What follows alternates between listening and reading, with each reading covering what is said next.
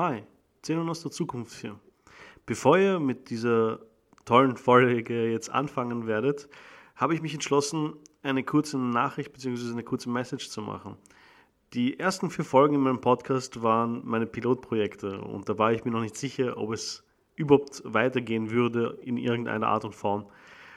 Dementsprechend waren das noch ziemliche Anfängerfolgen und man, man hört es auch, sagen wir das so. Ich wollte euch nur warnen. Ich habe mich entschlossen, diese Folgen so zu behalten, wie sie sind, weil sie erinnern mich an meine Anfänge und ich finde es eigentlich eine ziemlich gute Idee, mich selbst wieder hören zu können, wie ich am Anfang gesprochen habe und wie ich mich auch entwickelt habe. Wie dem auch sei, viel Spaß mit der Folge. Was passiert in solchen Zeiten, wenn man gegen eine Übermacht verlor? Nun, Plünderung, Mord, Verstümmelung und Vergewaltigung waren üblich für diese Zeit und besonders für diese Region. Aber was die Assyrer neu einführten, waren die Deportationen. Heutzutage denken wir an den Zweiten Weltkrieg und die Nazis, wenn wir an Deportationen denken. Aber dieses Prinzip gab es schon viel früher. Der Unterschied jedoch zwischen den Nazis und den Assyrern war der Sinn dahinter. Die Assyrer taten dies meistens, aber nicht immer, um bestimmte Gegenden neu zu bevölkern und Arbeitskräfte einzuholen. Sie planten die Deportationen sorgfältig und überlegten sich genau, mit wem sie es zu tun hatten und was der Nutzen daraus war. Händler, Handwerker, Gelehrte wurden respektiv eingesetzt, Bauer bestellten Felder. Nur Leute ohne Fähigkeiten wurden meistens versklavt und mussten in Minen oder unter grausamen Umständen natürlich arbeiten. Aber generell wurde es von den Assyrern gerne gesehen, wenn sich die Völker anschließend auch mischten. Auch ihre eigene Bevölkerung wurde manchmal zwangsdeportiert. Für die Bewohner von Aram Damaskus war es nicht viel anders. Viele wurden grausam erschlagen, einige wurden deportiert, aber die meisten blieben. Nachdem Tiglat-Pileser III. das Reich eingenommen hatte, gab es eine kurze Phase des Wiederaufbaus. Die Stadt erholte sich sehr schnell und durch die Annexion in das assyrische Imperium konnten die Bewohner langsam aber stetig ihren Wohlstand wieder erhöhen. Sie begannen den äußerst lukrativen Inzenshandel mit den Arabern im Süden und nutzten ihre geografische Position natürlich zum Vorteil, um den Handel mit den Phöniziern am Mittelmeer voranzutreiben. Das Leben unter der assyrischen Vorherrschaft war nicht unbedingt ein schlechtes, glaube ich. Im Gegenteil, es gab Stabilität, Gesetze und Fortschritt. Auch wenn die Assyrer vielleicht schreckliche Eroberer waren, heißt das nicht unbedingt, dass sie auch schreckliche Herrscher waren. Die Reformen von Tiglat-Pileser III. dienten auch zum Beispiel dazu, die Eunuchen und Bürokraten besser kontrollieren zu können. Ich denke mir, dass es für die damaligen Verhältnisse ein sehr geregeltes Leben war. Wir dürfen nicht vergessen, dass die Assyrer einen eigenen Gesetzestext hatten, welchen sie strikt befolgten und solange man sich im Rahmen des Gesetzes befand, war man eigentlich relativ sicher. Hier will ich auch sagen, dass wir uns etwas näher mit dem Assyrischen Reich befassen müssen. Das Gebiet Syrien wurde in das Assyrische Reich einverleibt und somit gab es keine Aufzeichnungen mehr, die von Aram Damaskus stammen. Gegen 730 vor Christus stand Tiglat-Pileser III. am Höhepunkt seiner Herrschaft. Aber eines machte ihm noch zu schaffen. Nachdem er Aram Damaskus besiegt hatte, Syrien und Israel für sich beanspruchte und die Araber im Süden tributpflichtig machte, blickte er wieder in Richtung Osten, in Richtung Babylon. Babylon, das störrische Kind, hatte sich immer wieder gegen seine Herrscher aufgelehnt. Bereits einige Jahre zuvor hatte er eine Strafexpedition gegen sie geführt, und jetzt war ein sehr günstiger Augenblick gekommen, die Lage vollkommen unter Kontrolle zu bringen. Wir haben ein großes Glück, dass die folgenden Ereignisse schriftlich belegt sind. Fast 20 verschiedene Texte, was die Annexion von Babylon durch Tiglat-Pileser III. betrifft, wurden im heutigen Nimrud im Irak entdeckt. In Babylon beanspruchte Nabu Mukinsiri im Jahre 731 den Thron für sich, indem er gegen seinen Vorgänger rebellierte. Und hier will ich ebenfalls nur sagen, dass der nur König wurde, weil der gegen seinen Vorgänger rebellierte. Es war eine sehr instabile Zeit und Rechtmäßigkeit gehörte eigentlich nur dem Stärkeren. Der derzeitige König von Babylon zündelte eine offene Rebellion von kleineren aramäischen Fürsten gegen die Assyrer an, in der Hoffnung, sich mehr Zeit und Unterstützung zu erschaffen. Nabu-Mukin-Seri konnte drei Jahre lang das Königreich Babylon für sich beanspruchen, bis zwei Diplomaten des Königs von Assyrien Tiglat-Pileser III. vor Babylon selbst standen. Nach den Überlieferungen lief das Treffen ungefähr wie folgt ab. Samas, Bunaya und Nabur-Namir trafen sich mit einem babylonischen Repräsentanten, welcher von Asino, einem Vertreter von Mukensiri und einigen Bewohnern von Babylon begleitet wurde.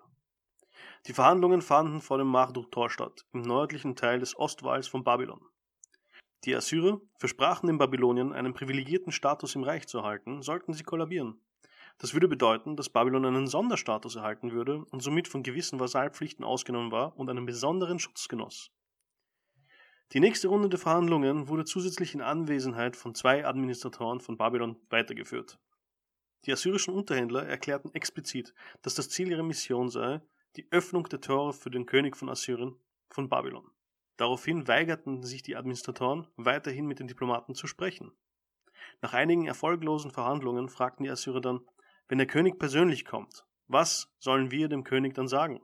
Und sie baten die Babylonier, über die Konsequenzen eines negativen Berichts ihres Handels an den König Tiglath-Pileser zu denken.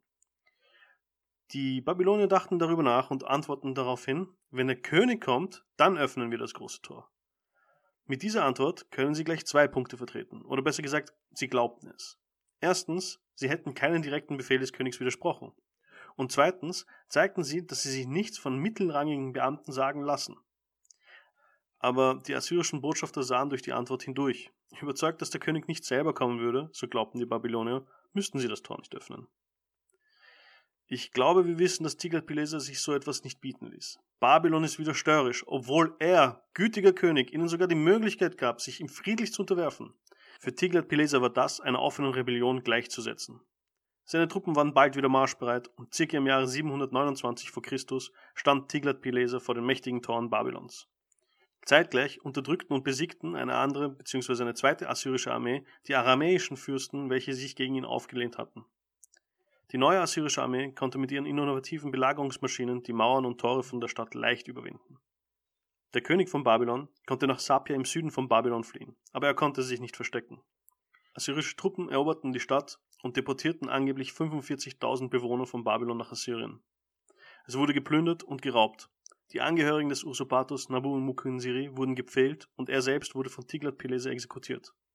So endete die kurze dreijährige Herrschaft von Nabu Mukinsiri. Tiglat-Pileser saß nun auf dem Thron von Babylon und er krönte sich König Pulu von Babylon. Zum ersten Mal amtierte er während des großen Neujahrsfest.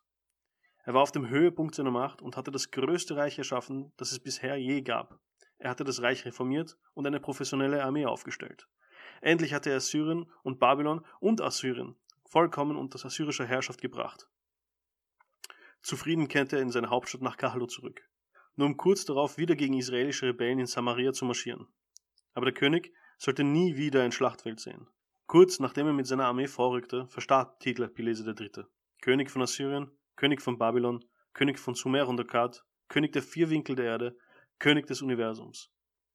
Ich herrschte über die Länder und hatte ein Königreich von den salzigen Gewässern in Bit Yakin bis zum Berg Bikni im Osten, vom Horizont des Himmels bis zu seinem Zenit. Sein Sohn, Schalmaneser V., übernimmt die Armee und marschiert weiter gegen Israel, wo er drei Jahre lang gegen die Rebellen kämpft. Man vermutet aber auch, dass die Ägypter ihre Hände im Spiel hatten und die Rebellen unterstützten. Doch kurz vor dem Ende der Rebellion, kurz bevor Samaria selbst fiel, starb Salmanese V. unerwartet. Experten äh, sind sich noch immer nicht einig, ob der Fall von Samaria ihm oder seinem Nachfolger und Bruder Sargon II. zuzurechnen ist. Wir wissen nicht viel über den Tod des neuen Königs und auch nicht unter welchen Umständen er starb. Sargon II. hinterließ nur eine Zeile über seinen Bruder und Vorgänger. Er meinte, dieser hätte keine Ehrfurcht vor den Göttern gehabt, keinen Respekt vor den noblen Assyrern. Ähm, er hatte ihnen nämlich eine neue Steuer auferlegt und deshalb, logischerweise, wurde er, Sargon II., von den Göttern ausersehen, das Königszepter selbst in die Hand zu nehmen.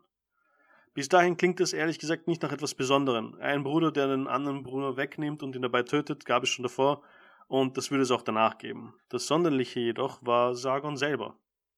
Über ihn war vor seiner Machtübernahme im Jahre 722 v. Chr. absolut nichts bekannt. Gar nichts. Normalerweise würde über die Familie eines Königs geschrieben. Tiglat-Pileser hinterließ einige Überlieferungen über Schalmaneser, aber keine einzige über seinen zweiten Sohn Sargon.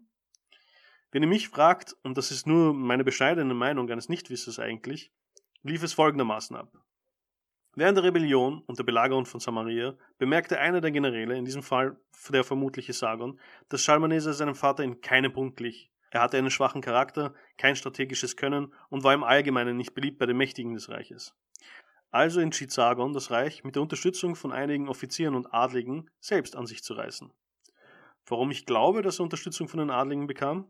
Weil das erste, was er nach seiner erfolgreichen Belagerung tat, war die von seinem Bruder auferlegten Steuern wieder abzuschaffen. Komischer Zufall? Ich glaube kaum. Wie dem auch sei. Sargon II. kam an die Macht und hatte gleich einmal einen Sieg vorzuweisen. Hierzu muss erzählt werden, dass beinahe 28.000 Juden zu dieser Zeit deportiert wurden. Der König selbst musste sich beinahe sofort um eine Rebellion, welche im Herzen von Assyrien ausbrach, auseinandersetzen. Anscheinend waren einige andere Leute auch nicht überzeugt, dass er vielleicht nicht so ganz rechtmäßiger König war. Die drei führenden Rebellenkönigreiche waren Hamad, Arpad und natürlich Damaskus. Die Rebellion wurde im Keim erstickt. Sargon, ganz in den Traditionen seiner Vorfahren, zerstörte Hamad und ließ rebellische Assyrer aus Assyrien deportieren, um die Stadt wieder aufzubauen. Er hatte jedoch kaum aufzuatmen, als ihm im selben Jahr noch die Nachricht kam, dass Babylon, ja, schon wieder Babylon, sich selbstständig erklärte. Sargon verbrachte eigentlich die nächsten Jahre damit, Babylon und dessen Verbündeten Elam wieder unter assyrische Herrschaft zu bringen. Aber vorerst musste er sich um einen dringenden Feind kümmern. Das nördliche Urartu nutzte die Gelegenheit und machte das nördliche Assyrien unsicher. Nach einer Schlacht gegen Elam wurde Sargon besiegt und er kehrte gezwungenermaßen wieder in seine Hauptstadt zurück. Seine Gedanken jedoch drehten sich nur um Urartu. Dies war derzeit Priorität. Er wusste, dass sein Reich ständig in Gefahr sein würde, wenn er dieses Problem nicht ein für allemal beseitigen würde, und deshalb plante er seine nächsten Schritte sorgsam. Sargon hatte einen Verbündeten, das Königreich Karchemisch am Norden, angrenzend zu Urartu und dem Mittelmeer. Es war sehr reich durch den Handel und hatte viele Reichtümer. Reichtümer, die Sargon für seinen nächsten großen Feldzug benötigte. Ihr könnt euch denken, was als nächstes kommt. In einer sehr schnellen Kampagne im Jahre 717 v. Chr. wurde das Reich von seinen Truppen erobert und der Schatz nach Hause gebracht. Im Folgejahr griff er dann ein weiteres kleines Königreich mit seinen Männern an und sicherte den Nordosten diesmal. Diese beiden Kampagnen dienten als Sprungbrett für seine Invasion nach Urartu. Die Hauptstadt von Urartu war eigentlich ziemlich weit weg von Kalu. Circa 190 Kilometer trennten die Städte auf der kürzesten Distanz. Diese Route führte durch einen Pass. Urartu erwartete schon seit einigen Jahren eine Invasion von den Assyrern und hatte deshalb dort eine Festung aufgebaut, um den Weg zu versperren. Als Sargon endlich im Jahre 714 v. Chr. mit seinen Truppen auszog, marschierte er gegen alle Erwartungen nicht in Richtung Festung, sondern nahm einen viel längeren und anstrengenderen Weg den Flüssen entlang. Es war reine Vernunft von seiner Seite aus. Warum sollte er die Festung angreifen, wenn er sie einfach umgehen konnte? Aber er unterschätzte das Terrain und es wurde zunehmend schwerer, den Weg zu verfolgen. Er musste dann seinen Plan ändern, da er die Zeit falsch eingerechnet hatte. Die Hauptstadt war noch außer Reichweite, wenn er noch vor Winter und dem Zuschneiden des Rückwegs nach Hause wollte. Er lagerte in der Nähe eines Sees und überlegte seine weiteren Züge, als er erfuhr, dass der König Russa selbst die Festung mit seinen Truppen verlassen hatte, um Sargon zu bekämpfen. Sargon wusste, dass das ein unglaublich schlechter Zeitpunkt war. Seine Truppen waren übermüdet und es gab schon viel, sehr viel verärgertes Gerede. Die Moral und die Disziplin waren schlecht und sie würden sich weigern zu kämpfen. Sargon war kein beliebter König. Er war nicht charismatisch, seine Freunde hatten vor ihm ebenso sehr Angst wie seine Feinde. Seine Spitzel und Spione waren überall und hörten alles. Aber er war ein großartiger Feldherr und Stratege. Außerdem sorgte er für einen stetigen Strom an Bräute und Gold für die Truppen. Also tat Sargon das Einzige, was ihm übrig blieb, wenn er seine Macht behalten wollte. Er griff persönlich an. Er sammelte seine Leibgarde und stürmte die größere Armee von Urartu am nächstbesten Punkt an. Sei es aufgrund der Überraschung oder weil Sargon mit seinen Truppen wirklich aussah wie eine Dämonenarmee, der Abschnitt von Uratus Armee floh. Sargons Truppen, die noch hinterher standen, an einen kommenden leichten Sieg und stürmten ihren König hinterher. Untypisch für die Assyrer war nichts davon geplant. Die feindlichen Truppen fliehen. Der König von Oratu floh in die Berge und versteckte sich vor Sargon. Dieser wusste, dass er an einem Scheideweg gelangt war. Entweder er versuchte sein Glück weiterhin zu strapazieren, indem er nach Norden marschierte, oder aber er holte sich ein Stück von einem anderen Kuchen. Er befahl seinen Truppen wieder Richtung Heimat zu marschieren und zerstörte natürlich unterwegs die berüchtigte Festung. Dann schwenkte er nach Musasir, um diese Stadt zu plündern. Musasir hatte den großen Tempel von Haldi, dem Gott des Krieges der Urartu, und das hieß viel Gold. Massiv viel Gold, Silber und andere Schätze wurden gestohlen, und alles kam mit nach Hause. Die Truppen von Sargon waren äußerst zufrieden und der Feind auf äußerste gedemütigt, ganz nach assyrischer Art. Nicht einmal sechs Monate hatte die Kampagne gedauert. Angeblich begann der König von Urartu nach dieser Nachricht Selbstmord. Auch wenn Urartu nicht ganz erobert wurde, war es noch ein weiterer Sieg für Sargon. Der Feind war zu schwach, um noch eine Bedrohung darzustellen. Und Sargon konnte sich wieder den wichtigen Sachen widmen. Babylon. Aber zuerst musste er seinen Erfolg verewigen, oder? Und wie macht man das mal damals am besten? Am besten mit einem Relief oder Monolithen. Aber Sargon hatte etwas anderes geplant, etwas Großartiges, etwas, was ewig bleibt, etwas, wo die Menschen sich für immer an ihn erinnern müssen. Eine Stadt. Die nächsten drei Jahre verbrachte er, den Aufbau der Stadt zu beaufsichtigen und plante seine nächsten Schritte gegen seine letzten beiden Feinde, Elam und Babylon. Das letzte Mal wurde er besiegt, deshalb musste eine andere Taktik her. Im Jahr 710 zog Sargon wieder an der Spitze seines Heeres aus und ließ die Bauaufsicht seinem Sohn Senharib über. Anstelle Babylon direkt anzugreifen, beschloss er, in das benachbarte Elam zu marschieren und dort die näherste Umgebung zu plündern. Alle Städte und alle Dörfer wurden zerstört und somit wurde eine Warnung an den König von Elam geschickt. Legt euch nicht mit mir an, sonst werde ich nichts stehen lassen. Dann zog er Richtung Nordwesten gegen Babylon, nachdem er umdrehte. Der König von Babylon, Merodach Baladan, wusste, dass er alleine keine Chance gegen die militärische Macht der Assyrer hatte und schickte, nachdem er Babylon in aller Eile mit seinen Schätzen, die er tragen konnte, floh, Geschenke und Tribute nach Elam, um Hilfe zu erhalten. Der König von Elam hatte aber Angst vor Sargon bekommen und weiste Merodach Baladan ab. Die Geschenke aber behielt er natürlich. Merodach Baladan wurde dann kurz vor seiner Stadt Durjakin im Süden am Persischen Golf von Sargons Truppen überrascht und musste alles liegen lassen in die Stadt fliehen. Die Stadt wurde belagert, aber Sargon konnte die mächtigen Wände nicht erstürmen. Aber die Verteidiger waren auch nur auf sich alleine gestellt. Deshalb wurde verhandelt und die Stadt wurde Sargon übergeben, während Merodach Baladan und seine gesamte Familie verschont blieb. Warum Sargon diesen dann doch nicht töten ließ, ist bis heute nicht bekannt. Und ich kann euch heute und hier vielleicht auch sagen, dass das eine große Rolle spielen wird.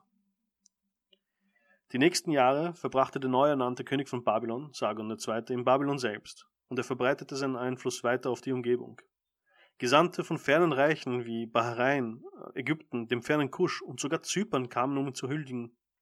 Und endlich konnte er im Jahre 706 v. Chr. zu seiner selbst erbauten Stadt Dur Sharukin ziehen. Die Stadt war zwar noch nicht ganz fertig, aber er konnte dort Hof halten. Im Jahre 705 kam es wieder zu einer Rebellion, diesmal in Tabal, dem heutigen Anatolien. Es sollte eine kurze Kampagne werden, dachte Sargon, aber Sargon unterschätzte die Gefahr gewaltig. Er und seine Truppen wurden nicht nur von der Armee von Tabal erwartet, sondern auch von den Kimmerer. Man weiß leider nichts über diese Schlacht, außer dass der mächtige Sargon II. dabei ums Leben kam. Ich vermute bei einem Angriff, den er wieder persönlich anführte, vermutlich aus Verzweiflung. Und nicht nur das, sein Leichnam wurde nicht von seinen Truppen geborgen. Und das war ein grauenvolles Omen für die Assyrer und sie zogen sich wieder in ihre Heimat zurück, beschämt. Sie glaubten, dass Sargon die Götter verärgert hatte, und somit wird er in der Nachwelt bestraft, ohne Körper und ohne Substanz.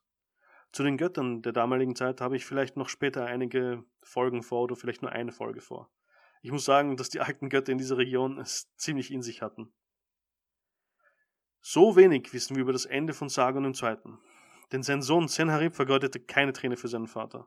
Er machte ihm kein Denkmal und die Stadt Durchschaukin wurde geräumt. Nichts und niemand sollte sich an den großen Feldherrn, Erbauer, Gründer der sargonischen Dynastie und König Sargon II. erinnern.